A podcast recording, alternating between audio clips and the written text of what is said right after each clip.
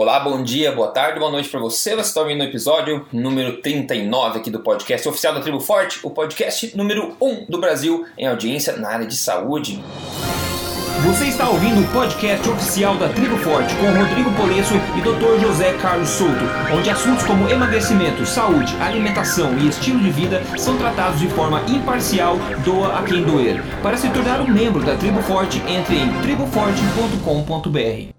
Estou aqui de novo com o Dr. Souto e nesse capítulo aqui, se você vem acompanhando a gente há um bom tempo, você vai ter bastante déjà vu, ainda vai ver bastante coisa que a gente já falou antes, mas eu acho que vai ser interessante dar um take novo nisso aqui. Para você ver, para você ter uma ideia, a gente fala hoje sobre gordura saturada, volta dos mortos-vivos, não, volta do medo da gordura saturada, tá? Então a gente vai falar um pouco sobre isso, o estudo publicado por Harvard, que foi disseminado pela mídia mundial de várias formas e continua aí gerando impressões erradas nas pessoas, as pessoas acabam seguindo coisas erradas por causa disso. Então a gente vai desmembrar um pouquinho, falar um pouco do que tem por trás disso aí, o que, que está acontecendo, qual que é a verdade, será que tem que ter medo mesmo, será que não tem que ter, vamos dar uma, uma falada sobre isso aí. E outra coisa que a gente vai focar hoje também é mostrar para você um estudo bastante bacana, que mostra como a sua fome, né, a tua a ingestão de calorias que seja, pode ser espontaneamente reduzida com uma alimentação forte, mais low carb. Então a gente faz, falar sobre um estudo que mostrou isso, como é que as pessoas podem, digamos, comer menos, focando na qualidade dos alimentos e não focando em comer menos, mas focando na qualidade. Se você já acompanha novamente, é uma informação que não é nova para você, mas é legal te ver um estudo legal mostrando esse tipo de coisa em pessoas reais, certo? Bom, primeiro então, boa tarde, doutor Souto, tudo bem? Boa tarde, agora até já é boa noite. Tudo bom, Rodrigo? Boa tarde aos ouvintes. Ótimo, ótimo. É, a pergunta da comunidade, antes de começar, na verdade é uma pergunta, é só um relato, então vamos colocar aqui. É legal ver o pessoal conseguindo resultado, enfim, tendo um resultado positivo, com, com alterações de estilo de vida, etc. Então, Gabriel Santos Alberti ele fala o seguinte: Boa noite. Após três semanas seguindo as dicas do livro, no caso ele fala o livro Emagrecer de Vez, e dos podcasts da Tribo Forte já se foram 5 quilos. E a disposição voltou. Não é mais necessário jogar litros de água no rosto após o almoço. Ó, isso, esse tipo de palavra conta muito pra mim, né? O pessoal que trabalha sabe à tarde como é que é. Não é mais necessário jogar litros de água no rosto após o almoço. E o melhor de tudo são as quebras de mitos e paradigmas totalmente equivocados que segui durante a vida toda. Obrigado a todos os que fazem eu emagrecer de vez, e isso inclui, claro, o Trio Forte, vocês estão mudando a minha vida. Doutor Souto, quantas vezes a gente vê e a gente nunca cansa de ver ou ouvir as pessoas dizerem pra gente né, que a vida delas realmente estão mudando quando elas começaram a transformar a alimentação. Acho que a gente nunca vai cansar de ouvir, muito pelo contrário, né? a gente fica cada vez mais querendo que as pessoas compartilhem esse tipo de coisa mais, né? É, a gente nunca cansa de ver. O Rodrigo vai, vai confirmar aí para vocês, volte e meia, né, Rodrigo? Eu mando para você por WhatsApp um relato de, uhum. de alguém, né? Alguém mandou um e-mail para mim, eu copio, colo, mando pro Rodrigo, porque uh, é, é, isso é, é, é o que faz a gente querer continuar trabalhando. É muito legal, é uma sensação sensacional.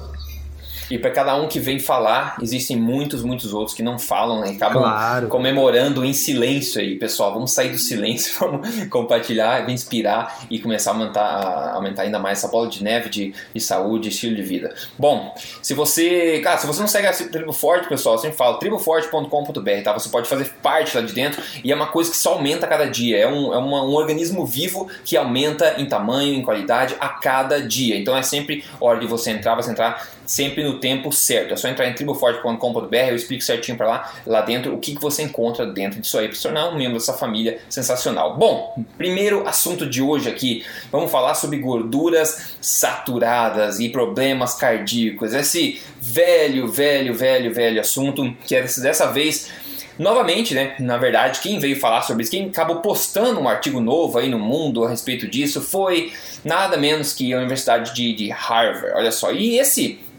é um grande déjà vu para começar de história. Você pode voltar no episódio aqui da Tribo Forte, número 21. A gente falou exatamente da mesma coisa. Foi um estudo publicado de Harvard falando a mesma coisa, gorduras saturadas, problemas cardíacos, e a gente falou sobre todo esse assunto lá, no episódio 21. Eu só vai falar um pouco mais, parece que Harvard acaba publicando vários assuntos nesse, né, nesse ramo aí, e a gente vai entender um pouquinho, um pouquinho mais do porquê que isso acontece, né? E outra coisa, é Harvard que consegue publicar as, é, artigos, enfim, quase que duplicados, né? Outra, outra instituição provavelmente não conseguiria publicar, e foi publicado no British Medical Journal, que é um jornal conceituado, enfim, vai falar um pouco mais sobre isso. A conclusão desse estudo que foi publicado agora no dia 23 tá, de novembro, ou seja, bem recente, é o seguinte: a conclusão do estudo. um maior, uma maior ingestão de gordura saturada está associada com um aumento de risco de problemas cardiovasculares, tá? E eles continuam e, digam, e dizem o seguinte: as recomendações dietéticas para a prevenção de doenças cardiovasculares devem continuar em focar em se substituir o total de gordura saturada ingerida com outras gorduras mais saudáveis. Oh meu Deus! Então vai lá, o pessoal que acompanha, que sabe a alimentação forte, ou que seja paz, seja low carb, sabe que você deve se segurar na cadeira ao ouvir esse tipo de coisa, né? Então é basicamente isso que o estudo novo, que não é nada novo de verdade se a gente for falar, né? De Harvard veio dizendo. E o problema é que a mídia deu o seu take sobre isso de diversas formas no mundo inteiro. Então sai uma conclusão nessa que eu não achei nem um pouco tímida, na verdade, a conclusão é bem na cara mesmo, é bem é, despojada aí, bem petulante né, na voz, enfim, do, do artigo publicado. E a mídia, claro, coloca suas próprias headlines, seus próprios títulos, da forma que bem entender, o importante é que você vai ver na mesma frase gorduras saturadas e problemas cardíacos. É uma história essa que vem sendo batida há muitas décadas. As pessoas basicamente já sabem, digamos, esse mito e aceitam como verdade. Então, mais uma, uma afirmação dessa vindo de uma instituição como Harvard acaba sendo mais um prego no, é, nesse caixão realmente da, da, da população em, em, matar gordura saturada, enfim. Então, a gente fala um pouco mais sobre isso. Doutor Souto, é, você pode explicar um pouquinho? Eu acho que é muito interessante o pessoal saber por que que, por que, que esse estudo de Harvard publicado agora ele merece menos atenção do que ele acaba tendo. Por que, que esse, a Harvard insiste em publicar esse tipo de artigo? Você pode falar um pouquinho mais sobre os bastidores de Harvard e a fonte né, de informação para ser publicado esse tipo de estudo, um pouquinho mais que o pessoal vai entender e vai ficar bastante chocado com a verdade. Então, uh, esse estudo, a gente diz um novo estudo, mas na realidade ele é o mesmo estudo, publicado várias vezes por Harvard em vários periódicos científicos diferentes.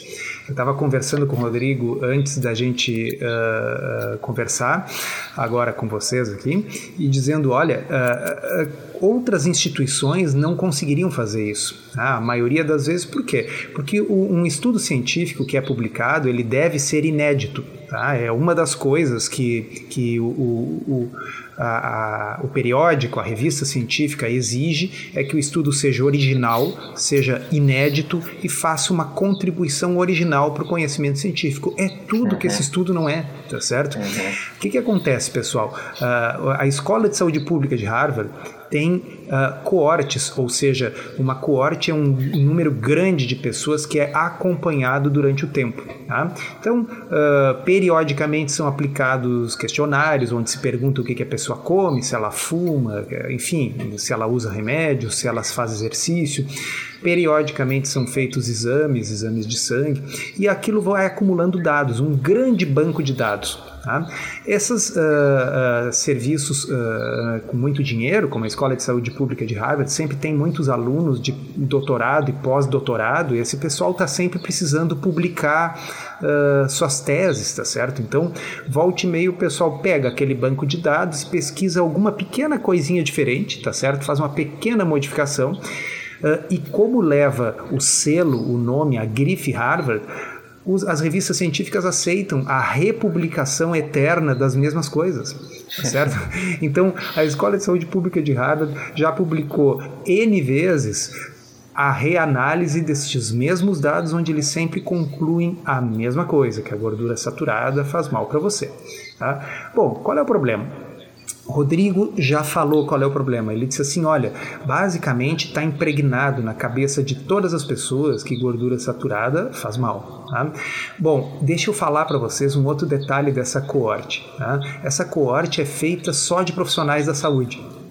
Tá? Então, uh, Harvard uh, achou mais fácil incluir milhares de enfermeiras, milhares de médicos, uhum. milhares de uh, nutricionistas, enfim, profissionais de saúde. Tá? Por quê? Porque são pessoas que normalmente, te teoricamente, fazem exames com mais frequência, vão ter mais facilidade de responder os questionários de saúde, porque conhecem a terminologia.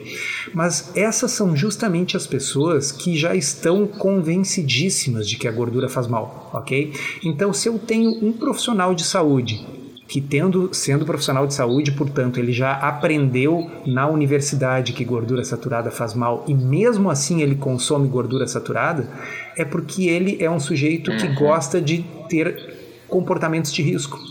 Uhum. Ele talvez use drogas, talvez fume, talvez beba antes de dirigir, talvez não use cinto de segurança. Fast food, tá certo? Fast food. Ah, é o sujeito que uh, não vê problema em mergulhar batata frita no sorvete, comer e fazer isso todos os dias, tá certo? Porque afinal, poxa vida, ele come gordura saturada, quer dizer, ele é um cara que não se preocupa em comer veneno. Né? E, e, então vocês entendem onde eu quero chegar? O consumo de gordura saturada neste tipo de população é um marcador de pessoas que têm um comportamento de risco no que diz respeito à saúde. Hein, doutor, só, só para complementar, a gente está falando isso por quê? Porque esse estudo, pessoal, se você não está acompanhando há muito tempo, é um estudo associativo, não é ensaio randomizado, é, observacional, que as pessoas relatam num questionário esse tipo de informação. Então tem nada de bem controlado. E vamos repetir o nosso mantra. Mantra. Observação não permite estabelecer causa e efeito. Isso. Ok? Bom, se a única coisa que se dispõe é um estudo observacional, ok, o estudo observacional é melhor do que nada.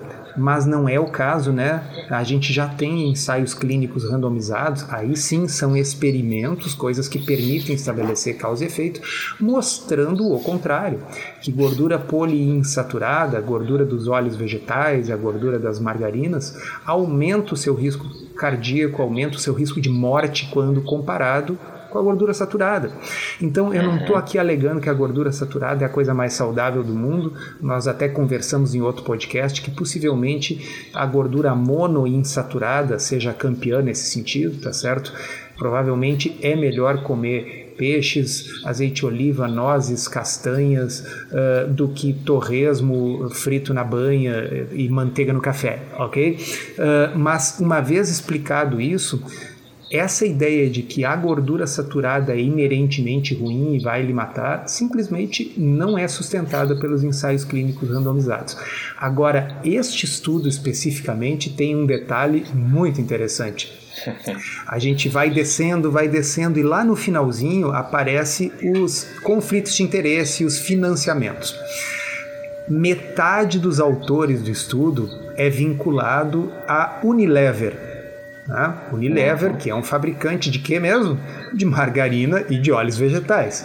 Uhum. Mas quando eu digo vinculado, isso é fantástico, Rodrigo, isso é absolutamente incrível. Não é porque simplesmente eles receberam um financiamento para conduzir o estudo. Não, metade dos autores do estudo são empregados da Unilever. Ah? Isso é chocante, né? Como a Nina Teichholz falou no, no, no, Twitter, né? Que você colocou uma realidade desconfortável, né? Do século XXI, que metade do, dos autores desse papel são empregados da mega, da gigante indústria né, de produção de óleos vegetais. Ah, então tá ali, ó. Fulano, Ciclano, Beltrano are employees of Unilever Uhum. Tá, tá, bem claro. Tá? E ainda entre parênteses, Unilever is a producer of food consumer products. Ou seja, fulano, fulaninho e ciclano são empregados da Unilever e a Unilever é uma produtora de uh, produtos de consumo alimentar. Tá? E como é que chama isso? É conflito, conflito de interesse. De interesse. Né? Então, assim, é, é, é absolutamente fantástico. Tá? A, a, a, mídia, como sempre, relata isso sem crítica. Tá? Então eu, eu, eu, sugiro assim que vocês que estão nos, nos, ouvindo, ouvindo o podcast, dê uma pausa agora, para, volta lá no 21 e escuta, porque eu, eu não tenho certeza, eu mesmo tenho que escutar o 21 de novo, mas eu acho que eu fiz uma profecia lá. Tá?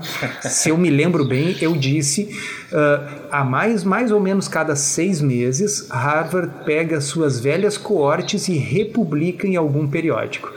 Ah, isso foi em julho de 2016. Nós estamos em novembro. Deu um pouquinho menos de seis meses. Então, vocês me confirmem lá depois, me digam se, se, eu, se eu fui profético ou se eu não fui.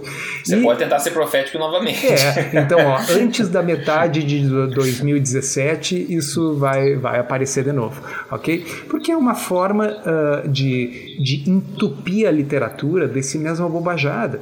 Uh, o que, que acontece? Quem, uh, é, é, quem estuda isso sempre, né, quem está sempre olhando essa literatura, eu já conheço os nomes desses autores, tá certo? Eu já sei que o Dr. Frank Hu vai aparecer lá. Eu já, sei, já sei que o Dr. Walter Willett vai aparecer lá.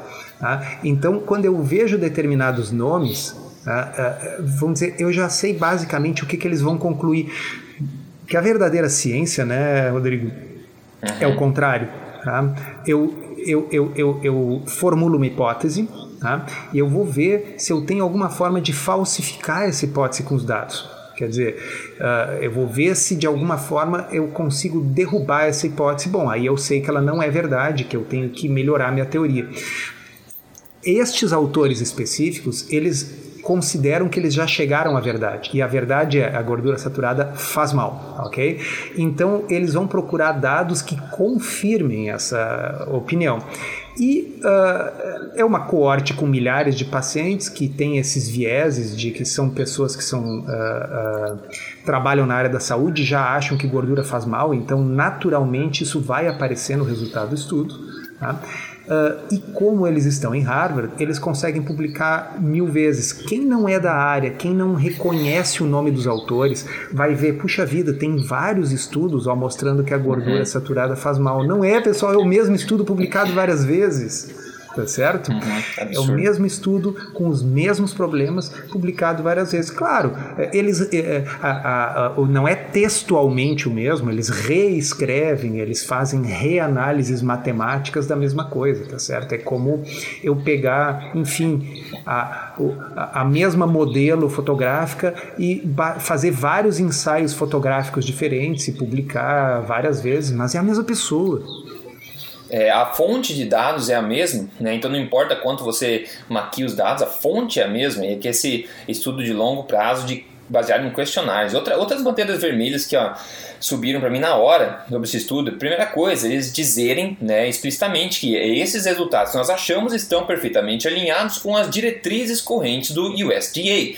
né, nos Estados Unidos, que está é, tá por trás dos guidelines, enfim, dietéticos. Então, para que, digamos assim, dizer isso, né? Por que não concluir o que foi concluído imparcialmente e dizer que estão perfeitamente alinhados com o governo? É, a minha impressão, Rodrigo, é o seguinte, é que como Sim. o British Medical Journal publicou vários estudos mostrando que a gordura saturada não é o problema, e estudos, quando eu quero dizer ensaios clínicos randomizados, só relembrando, uhum. por exemplo, aquele uh, ensaio clínico randomizado randomizado de Minnesota com 9 mil e tantos pacientes, mostrando que a substituição de uh, manteiga por óleo de uhum. milho provocou uma mortalidade maior.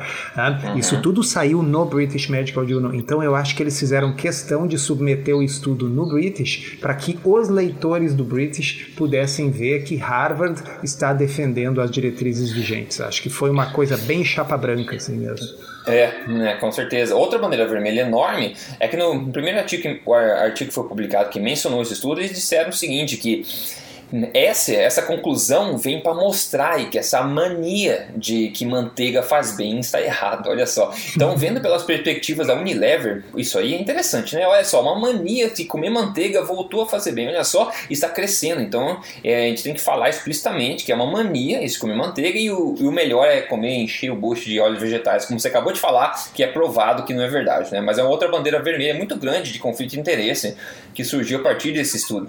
É, é uma, é, vamos lembrar também, é, a gente já conversou, acho que foi até você, Rodrigo, que chamou atenção uhum. para esse estudo, em vários podcasts atrás, a, a correlação do consumo de chocolate com o prêmio Nobel.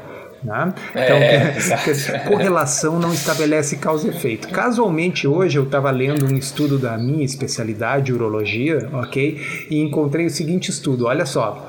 Periodontite crônica e o risco de disfunção erétil uma revisão e meta-análise, ok? Então, assim, o objetivo do estudo foi avaliar isso aí, tá? Eles chegaram à conclusão o seguinte, que há uma associação entre disfunção erétil, problemas de impotência sexual, tá? e periodontite. E isso é uma associação forte. 2,28 significa que tem 2,28 vezes o risco de ter disfunção erétil se a pessoa tiver periodontite. Então, provavelmente, ao invés de tomar Viagra, você pode começar a escovar os dentes.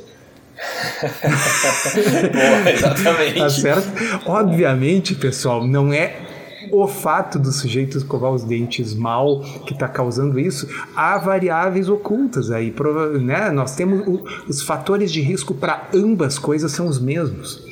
Certo? É, e, então, exato. assim, uh, agora, no, quando o caso é, é, é, é, bizarro, fica fácil. Agora, veja bem, a correlação aqui é muito mais forte, é, uma, é um risco relativo de 2,28, quer dizer, eu tenho 2,28 vezes o risco de ter a disfunção erétil se eu tiver periodontite. Já esse estudo de Harvard são coisas do tipo 1,07 o risco tá certo? Ou uhum. seja, tá dentro da margem de erro. É uma, uh, uh, normalmente nem se dá bola para riscos relativos menores do que dois em estudos de associação, porque que estudo de associação já tem uma chance tão grande da associação ser espúria, como é o caso do chocolate, o prêmio Nobel, tá? que uh, realmente tem que ter uma associação muito forte para que a gente então considere que aquilo é uma hipótese razoável a ser testada em ensaio clínico randomizado. No caso da gordura saturada, já foi testado em ensaio clínico randomizado e já foi refutado. Quer dizer, eles deveriam ter vergonha de republicar de novo isso. A primeira vez que a gente publica um estudo de associação, um estudo observacional, quando não existe nenhum ensaio clínico randomizado, bom, aquilo está contribuindo para a ciência e para o conhecimento, está gerando hipóteses. Agora, depois que o ensaio clínico randomizado já selou o caso do assunto, republicar isso é uma vergonha. E digo mais, Rodrigo, vamos lembrar que uma das coortes que está que, que tá publicada nesse estudo do British Harvard é a mesma coorte que nos anos 90 já esteve errada no que diz respeito à reposição hormonal feminina. Hum, ah, é a mesma corte, aquela mesma que mostrou que reposição hormonal diminuía o risco cardiovascular e depois os ensaios clínicos randomizados mostrou que era o contrário, que na realidade aumentava o risco. Por quê? Porque as pessoas que faziam a reposição hormonal eram as que tinham mais uh, uh, nível socioeconômico melhor, mais acesso a médico, eram as que fumavam menos e faziam mais exercício.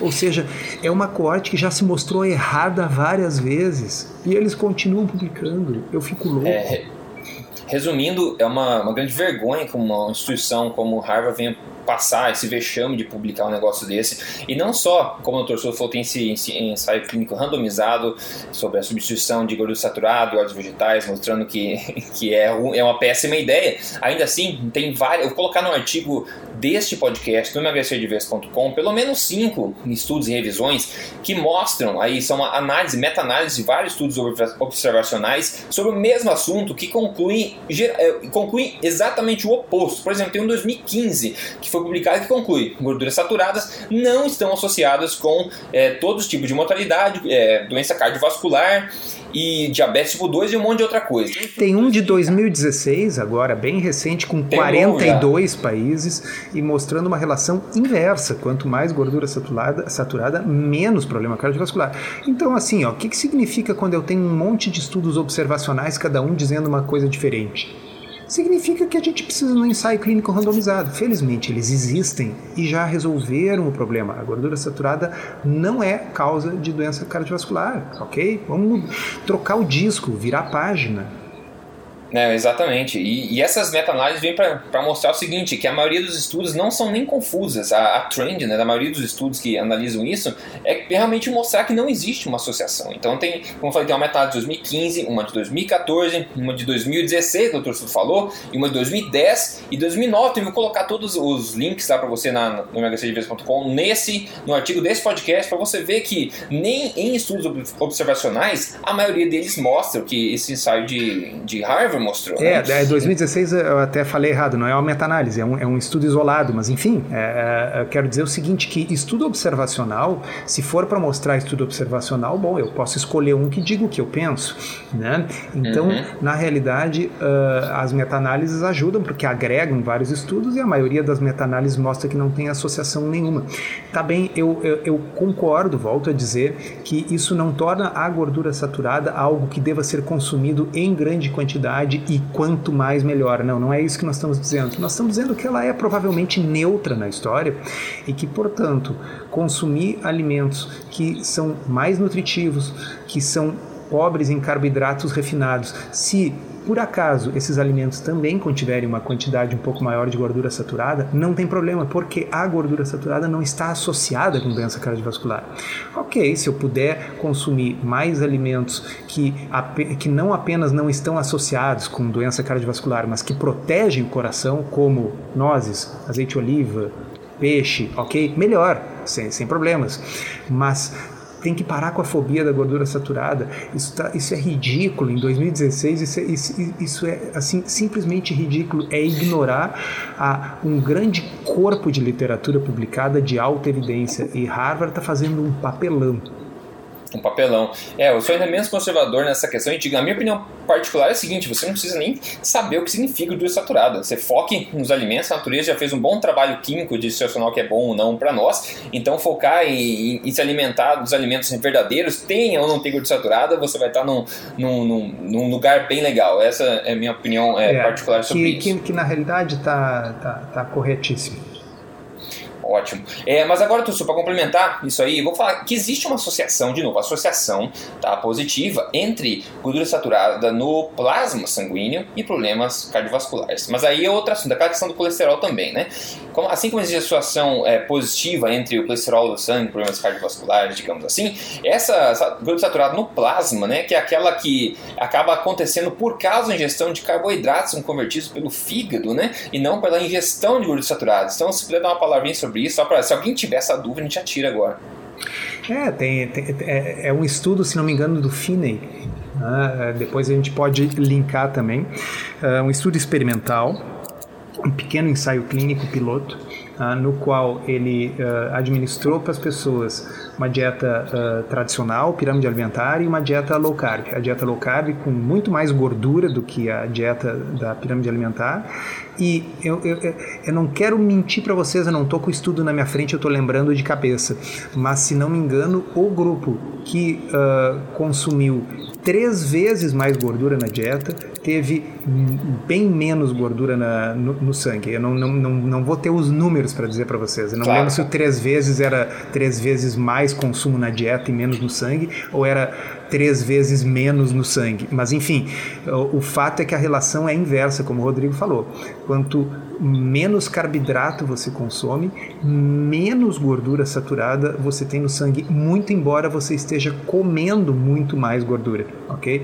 Porque as pessoas têm aquela noção uh, uh, simplista, né? Aquela que, que a gente sempre brinca, vai comer beterraba e vai ficar roxo, vai comer Exato, alface e vai ficar verde.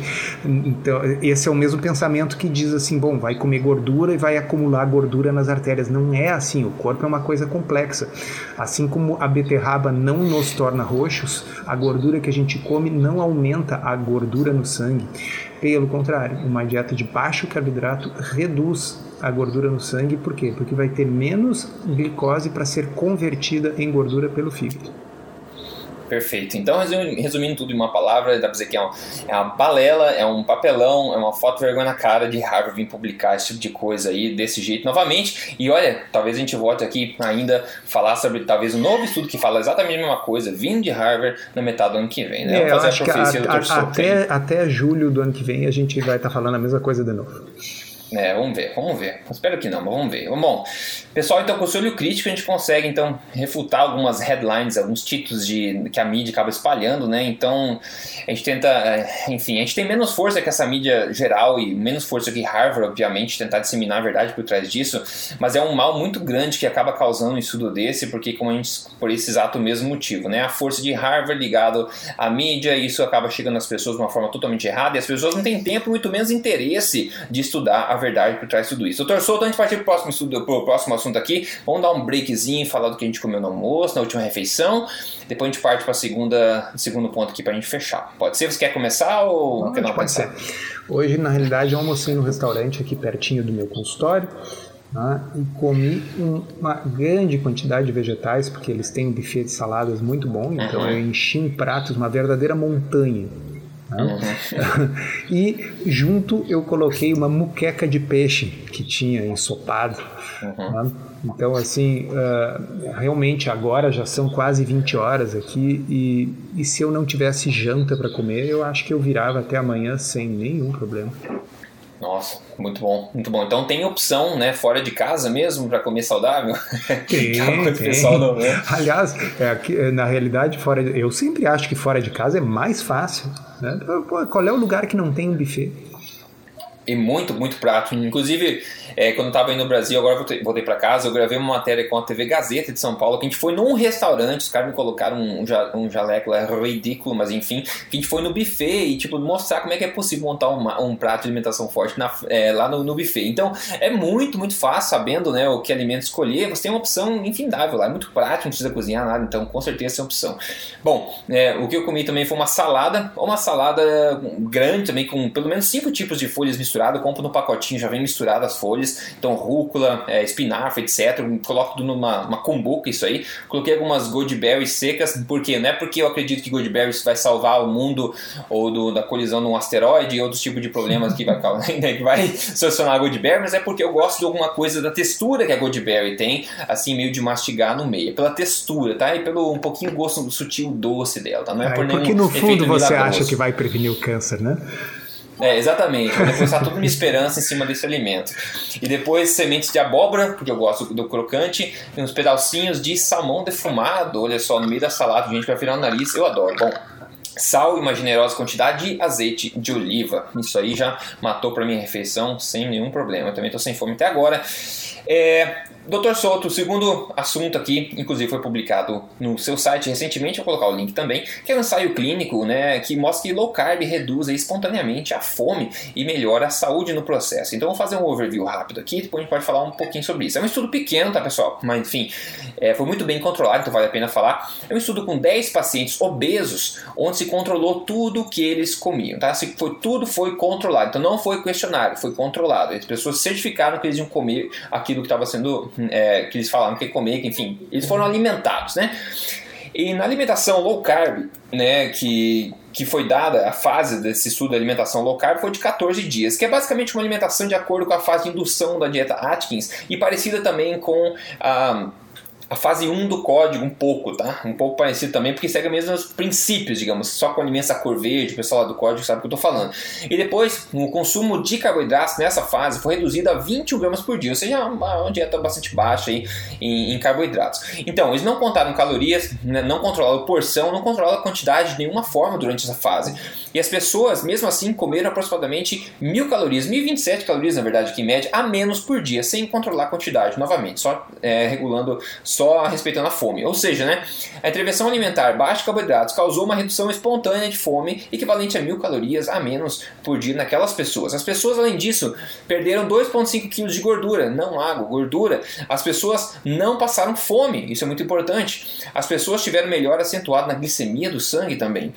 E outra coisa muito interessante de falar, professor, aumento do consumo de proteínas foi irrisório, tá? Novamente, o que vem a corroborar com a ideia de que é difícil se comer proteína em excesso. E uma dieta baixa em carboidratos, na realidade, é uma, uma dieta alta em gorduras e não em proteína. Então, por favor, não cometa a gafe gigantesca de falar que uma dieta low carb é uma dieta alta em proteína. Então, é um estudo bastante bacana, doutor Souto, foi muito bem controlado, 10 pacientes, eu acho que o outcome, que a conclusão dele, foi bastante interessante. Né? É, o pessoal pode dizer assim, ah, 10 pacientes, que bobagem. Não, pessoal, é assim, ó. Uh, muitas vezes um estudo com 10 pacientes em ambiente absolutamente controlado, onde o sujeito não tem como dizer que comeu pouco e na realidade come muito, quer dizer, ele é, é tudo pesado até assim a última vírgula. Tá? Pode ser muito interessante um estudo controlado. Tá? Por que, que é pequeno? Bom, que custa muito caro e é difícil achar voluntários dispostos a ficar presos dentro de uma ala hospitalar por 21 dias. Certo? Que dirá por mais tempo. Uh, então, acho que você salientou bem algumas das coisas importantes, e eu vou começar pela última. Uh, veja bem, as pessoas na fase Atkins do, do, do, estudo, elas podiam comer quanta proteína e gordura elas quisessem, estava liberado, ok? Quanto, quantos gramas de proteína a mais elas comeram? 14 por dia. Hum, tá? Nada. Ou seja, nada, tá certo? Basicamente a quantidade de proteína não mudou. Então chamar de dieta proteína da proteína é ignorância, tá? Não é, não é tá? É uma dieta de baixo carboidrato. Tá? Bom, por que, que eu gostei desse estudo? Porque às vezes as pessoas uh, colocam da seguinte forma: uh, que para comer é preciso perder menos, uh, para perder peso é preciso comer menos, tá uhum. certo? Uh, enquanto que outras pessoas dizem assim: não, para perder peso a melhor alternativa é restringir carboidratos. E o que esse estudo está mostrando é que não existe nenhuma contradição entre essas duas coisas. Quando a gente uhum. restringe carboidratos, a gente tende a comer menos naturalmente porque uhum. nós temos uma alimentação que é mais saciante, que a gente fica mais nutrido, porque a insulina diminui e nós passamos a queimar a própria gordura. Os motivos são vários, mas o fato é que as pessoas perdem peso porque efetivamente estão comendo menos. Mas essas pessoas foram, nesse estudo, foram entrevistadas com um questionário sobre o, o seu apetite, a sua vontade de comer, uh, sensações de fome, eram várias perguntas. Tá? E na realidade, uhum entre a primeira e a segunda fase. Quando na primeira fase estavam consumindo 3 mil e poucas calorias, na segunda fase 2 mil e poucas calorias, quer dizer, comendo mil calorias a menos, elas não estavam com mais fome. A quantidade, o uhum. apetite foi exatamente o mesmo. Uh, olha, não tem sibutramina, não tem remédio que produza uma redução tão significativa no, no apetite e sem efeitos colaterais e comendo uma alimentação mais saudável e melhorando a glicemia. Eles eram diabéticos, vários deles, inclusive. Olha aqui, ó, dois pacientes precisaram diminuir as doses de insulina, dois tiveram de diminuir as doses dos hipoglicemiantes orais e um teve de interromper completamente a medicação. Isso tudo hum. em 14 dias ok? Então, assim, as pessoas não estão tomando um remédio para tirar o apetite que vai aumentar o seu risco de ter uma arritmia cardíaca fatal ou de ter uma crise hipertensiva. Não, elas simplesmente tiraram os carboidratos da dieta e isso diminuiu o seu apetite em mil calorias por dia. É, e você mencionou é, comer, elas acabaram comendo menos, né? Enfim, a, dieta low carb faz com que as pessoas comam menos. Eu acho que um, um frame aí talvez mais é, diferente, né? Mas é, correto seria dizer que, digamos assim, é, uma dieta baseada, enfim, low carb, como foi feita aqui, fez com que as pessoas voltassem a comer normalmente, né? Eu acho que o que elas estavam fazendo antes era comer demais, né? A gente claro. falando as pessoas comendo menos. Não, as pessoas não comendo corretamente, o que elas estavam fazendo antes que era um absurdo, né? Então, Uh, tem uma partezinha que eu escrevi aqui que eu até vou, vou, vou ler para vocês, porque assim, uh, sempre vai ter o amigo uh, nutricionista que vai falar no Facebook: ah, mas isso aí só funciona porque as pessoas comem menos. Então eu coloquei aqui: eu sempre fico pasmo quando as pessoas citam estudos nos quais os grupos foram alimentados com dieta low carb versus dieta low fat mas as calorias foram artificialmente mantidas iguais. Tem vários estudos assim. Então eles pegam dois grupos, um vai comer low carb, outro vai comer a dieta da pirâmide alimentar, mas eles fornecem no estudo exatamente o mesmo número de calorias para os dois grupos. E aí no final eles concluem que os dois grupos emagreceram a mesma coisa. E aí conclui-se que low carb e low fat são equivalentes. Aí eu digo, olha, isso é um argumento de uma imbecilidade bizarra, né, cara? Tá? Então seria a mesma coisa que dizer assim, olha, tem uma Ferrari e um Fiat 147, um do ladinho do outro, tá? Vão disputar a corrida. Só que tem uma regra imposta pela corrida. A velocidade máxima é 40 km por hora. Tá? É, Ambos carros terminam juntos, chegam na linha de chegada juntos. Qual é a conclusão? A Ferrari e o Fiat 147 são equivalentes. É. então, assim. Uh, não adianta, a gente não pode ser bobo quando lê a literatura científica, ok? Se o autor tem como interesse mostrar que low carb não é bom, ele vai montar o estudo controlando as calorias, tá certo? Uhum. Bom, em condições de vida livre, tá certo? Se a Ferrari e o Fiat vão concorrer e não tem limite de velocidade, a gente já sabe quem vai ganhar, ok? Então, se eu mandar as pessoas restringirem as gorduras na dieta ou se eu mandar elas restringir carboidratos, a gente já sabe quem vai ganhar. É um ensaio clínico de 2014 com 140 e poucos pacientes que durou, se não me engano, dois anos e que mostrou uma diferença absurda entre os grupos. Tá?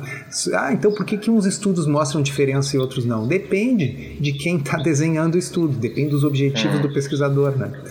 Tá? Mas Totalmente. é isso aí. Né? E, e, então, uh, eu não sei, uh, pra, pra, um, uma coisa que, que, que me chamou a atenção nesse estudo, Rodrigo, e acho que você pegou bem isso, quer dizer assim, pô, 3.200 calorias o pessoal estava comendo para caramba, né? Tá? Mas a, eles eram obesos, na verdade. Eles eram né? obesos, então, diabéticos, é. e está uh, tá escrito textualmente no, no estudo que na fase inicial, nos primeiros sete dias, onde era para saber o quantas calorias eles comiam e tal, uh, eles podiam uh, comer aquilo que eles estavam acostumados. Então, eles podiam pedir a comida que eles quisessem. Aquilo que a cafeteria do hospital não tinha para oferecer, eles estavam autorizados a pedir de fora do hospital, incluindo, aspas, sanduíches do McDonald's, Dunkin' Donuts e biscoitos recheados Oreos. É, então, claro, quando a gente tira os carboidratos nesse contexto, a gente está tirando todo esse lixo, né? Então, uh, um, um outro lado da moeda é o seguinte: às vezes a gente pega alguém que já vinha fazendo uma dieta limpa, já não comia lixo, já não comia essa quantidade louca de calorias. Então a pessoa faz uma dieta low carb e não tem aquela perda de peso tão grande, tão significativa, tão rápida, é porque ela já está vindo de uma dieta limpa e que não tem um monte de calorias. Então isso ajuda a explicar um pouco por que às vezes tem tanta disparidade uh, na resposta de diferentes pessoas, né? É, é, seria mais uma explicação. Com certeza. E que as pessoas que estão, enfim, obesas estão comendo demais porque elas estão ficando cada vez mais obesas, né? Toda, toda aquela história que a gente vê no livro do Gary Taubes, né? Que as pessoas comem mais porque elas estão engordando, não engordando porque comem mais. Então, é, é, acaba sendo isso aí. Então, uma vez que a pessoa arrumou a alimentação, né? Se nutriu corretamente, o corpo começa a regular novamente o apetite, a saciedade, as pessoas voltam a comer não menos, volta a comer normal, que por consequência é menos comparado com o absurdo que elas vinham comendo antes. Né? Tem um outro detalhe nesse estudo que eu achei interessante, Rodrigo, acho uhum. que você vai achar interessante também, que é o fato de que eh, durante a fase low carb do estudo, as pessoas podiam comer, enfim, tantos tantos, tantos alimentos com gordura e proteína quanto eles quisessem. Sim, tá certo? É, exato. Ah, no entanto, eles uh, controlaram, a, limitaram a quantidade de queijo e de cream cheese. Tá? Mas queijo e cream cheese são, são low carb, ok? Uhum. Mas os, os autores controlaram. É, eles não dizem controlaram de que forma, não disseram limitaram assim em quantos gramas ou em que quantidade. Tá? Uh, e eu me lembrei imediatamente que no código emagrecer de vez, na primeira fase do código, você uhum. também colocou uma limitação quanto a isso. Então agora eu vou colocar a bola para o seu lado aí. Por que, que a primeira fase do código limita e o que, que você acha disso? Pois é, essa questão dos laticínios, né? Então, o próprio estudo, então, eles deviam com certeza suspeitar que o consumo desses laticínios, como queijo, como cream cheese, é um alimento que, enfim, é processado de alguma forma. Enfim, o queijo e o cream cheese, o queijo é uma, uma massa concentrada de alguns dos componentes do leite. Gente precisa de muito leite para fazer o queijo. É muito Exato. fácil comer bastante. E algumas pessoas, digamos, não toleram bem isso. Ou outra coisa que a gente sabe também, é que os laticínios são bastante insulinogênicos. Exato. A gente sabe que insulina promove o ganho de peso. Então, assim, para ter as maiores chances de resultado positivo, eu acho que o pessoal desse estudo acabou limitando a ingestão é, desses alimentos, são fáceis de comer demais, na verdade, e também pelos mesmos motivos que eu acabei quando eu desenhei o código Marketing de vez, eu resolvi, digamos, é, alertar as pessoas na primeira fase, principalmente da ingestão de laticínios, já que a gente quer ter a maior chance possível de conseguir os maiores resultados possíveis. É, então eu, eu, é, é, eu pensei a, mesma coisa que os autores eles, eles, eles simplesmente no, na parte de material e métodos do estudo eles citam isso de que há uma limitação de, de queijo cream cheese, não colocam uh, a magnitude dessa limitação e não comentam mais o assunto e não explicam o assunto. Mas eu não tenho dúvida que os motivos são exatamente esses aí que você citou. Ah, e, e para quem está nos ouvindo, uh, não precisa entrar em pânico. Não significa que não possa comer queijo numa dieta low carb. Uhum. Tá? Uh, mas que se você se você está fazendo uma dieta low carb, perdendo peso, uh, tendo todas as melhorias e comendo queijo à vontade, ok, eu não tenho problema nenhum com isso. Tá? Agora, uhum. se a uhum. pessoa está tendo alguma dificuldade, tá, tá, tá, tá, tá, tá não está evoluindo como gostaria dentro do seu plano, esse pode ser um dos motivos. Que, como o Rodrigo colocou muito bem, uh, o queijo ele é muito denso do ponto de vista calórico. Tá? Então, uh, em, em, comida de verdade, comer aquela quantidade de gordura num, num volume tão pequeno e tão saboroso uh, é difícil. Né? A quantidade é. de, de leite que precisaria beber para consumir a quantidade de queijo que muitas pessoas consomem é uma, é, são litros e litros a quantidade que um terneiro beberia por dia. então, uh, mais uma vez, por que, que às vezes a gente vê homens, por exemplo, comendo queijo à vontade, churrasco à vontade, perdendo peso com low carb? Porque muitas vezes são. Uh, uh, homens que têm uma massa muscular grande, têm atividade física, são o sujeito é alto, tá certo? Então a taxa metabólica dele é muito alta. Então o sujeito que precisa consumir 3.200 calorias só para manter o seu peso, ok? Ele começa a comer low carb e passa a comer lá 500 calorias a menos por dia, porque ele está comendo queijo, então ele não chega a fazer um déficit de mil calorias por dia, mas ele perde peso igual e comendo queijo pra caramba. Mas isso pode não se aplicar para aquela menina de um metro e meio de altura que está gordinha, que tem uma massa muscular pequena, que é sedentária e que comendo 1.700 calorias por dia ela mantém o peso ok? E vai ser difícil ela comer menos de 1.700 calorias por dia com low carb se ela começar a comer muito queijo e muito cream cheese. Como é que a gente vai saber se é o caso ou não? É só testando, né? Então, eu acho que a, a, a, sua ideia de limitar o, o, o, queijo, os laticínios na fase inicial do código, vai uh, nesse sentido. Né? Quer dizer, a pessoa uh, retira uma coisa que tem uma chance razoável de dar uma travada na perda de peso, bom, e depois, numa segunda fase, ela reintroduz. Se aquilo ali não ajudar, ela pode, sempre pode retirar depois. Tá? Então, para quem está tendo sucesso com low carb comendo queijo, pode comer, pessoal. Tá? É só uma observação que eu fiz a partir desse estudo. Olha, né? não deixa de ser interessante. Né?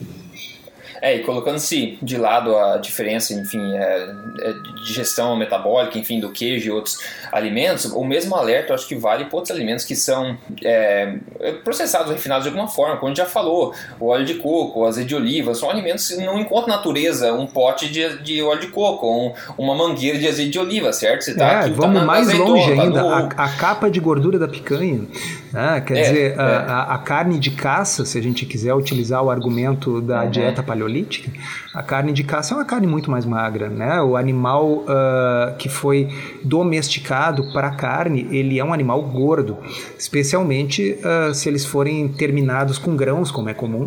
Né? Então, assim, a, a, aquela pode ser uma quantidade de gordura que, embora não vale matar, como Harvard diz, tá certo? É, mas, é. mas talvez não ajude. Tá? Então, uh, a gente tem que ter um pouquinho de bom senso em, em quantidades exageradamente densas de caloria e gordura. É, bom senso é uma das coisas, eu acho poucas que demais nunca faz mal, né? É. Então, bom senso se aplica em tudo. Ótimo, pessoal. Vamos fechando esse podcast. Lembrando, a gente viu hoje aqui, falou sobre o estudo de Harvard, o estudo foi publicado falando a mesma coisa, o papelão, a vergonha que eles passam publicando um negócio desse quando já tem provas bastante convincentes de que o oposto é verdadeiro. Então, gorduras saturadas, a gente vê que a ciência, de uma maneira bastante, eh, em sua maioria, a gente mostra que gorduras saturadas não estão relacionadas a problema cardíaco, tá? Então, o papelão de Harvard fala de novo. A gente viu também que a tua fome vai se voltar a se ficar é, regulada, vai funcionar normalmente, normalmente, é, novamente. E se você voltar a comer alimentos verdadeiros, alimentos nutritivos, principalmente aqui a alimentação low carb, né, vai fazer com que você volte a comer normalmente, se esse é o teu objetivo. Enfim, teve essas duas coisas e outros bônus aqui da nossa conversa que acabaram saindo. Então, acho que foi um episódio bastante suculento. Fique à vontade de passar essa mensagem adiante, espalhar, publicar o link aí, os podcasts, já estamos no 39, tem muito conhecimento aí, o pessoal pode é, absorver, tudo gratuito, tudo para ser espalhado mesmo. O pessoal que quer entrar no programa Código Emagrecer de Vez, é só entrar em códigoemagrecerdevez.com.br, fácil, fácil. Doutor Souto, muito obrigado pelo, mais uma vez pelo teu tempo aí, a gente se fala no próximo episódio, na próxima terça-feira, isso aí, um grande abraço, hein? Obrigado, Rodrigo, e eu deixo uma sugestão de filme aí para os nossos ouvintes, quem não hum. assistiu ainda é o Dia da Marmota, Tá? Ah, é. que, que é em homenagem aos estudos observacionais repetidos de Harvard. É isso aí, grande abraço. Um abraço.